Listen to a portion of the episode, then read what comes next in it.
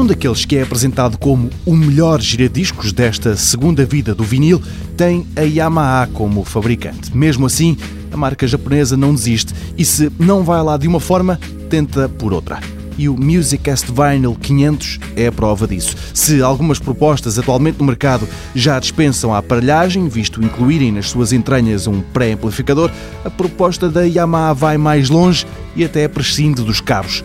O giradiscos é Wi-Fi e liga-se a colunas que também sejam compatíveis com essa tecnologia. E é até multi-room, ou seja, sincroniza vários altifalantes espalhados pela mesma casa. Inclui ainda a tecnologia Alexa da Amazon, o que permite falar-se com o giradiscos e em vez de trocar o vinil, basta pedir para ligar o Spotify, por exemplo, e pôr um qualquer álbum a rodar. Custa perto de 700 euros, nada barato, portanto, principalmente se a este valor ainda tiver de se adicionar o preço das colunas Wi-Fi.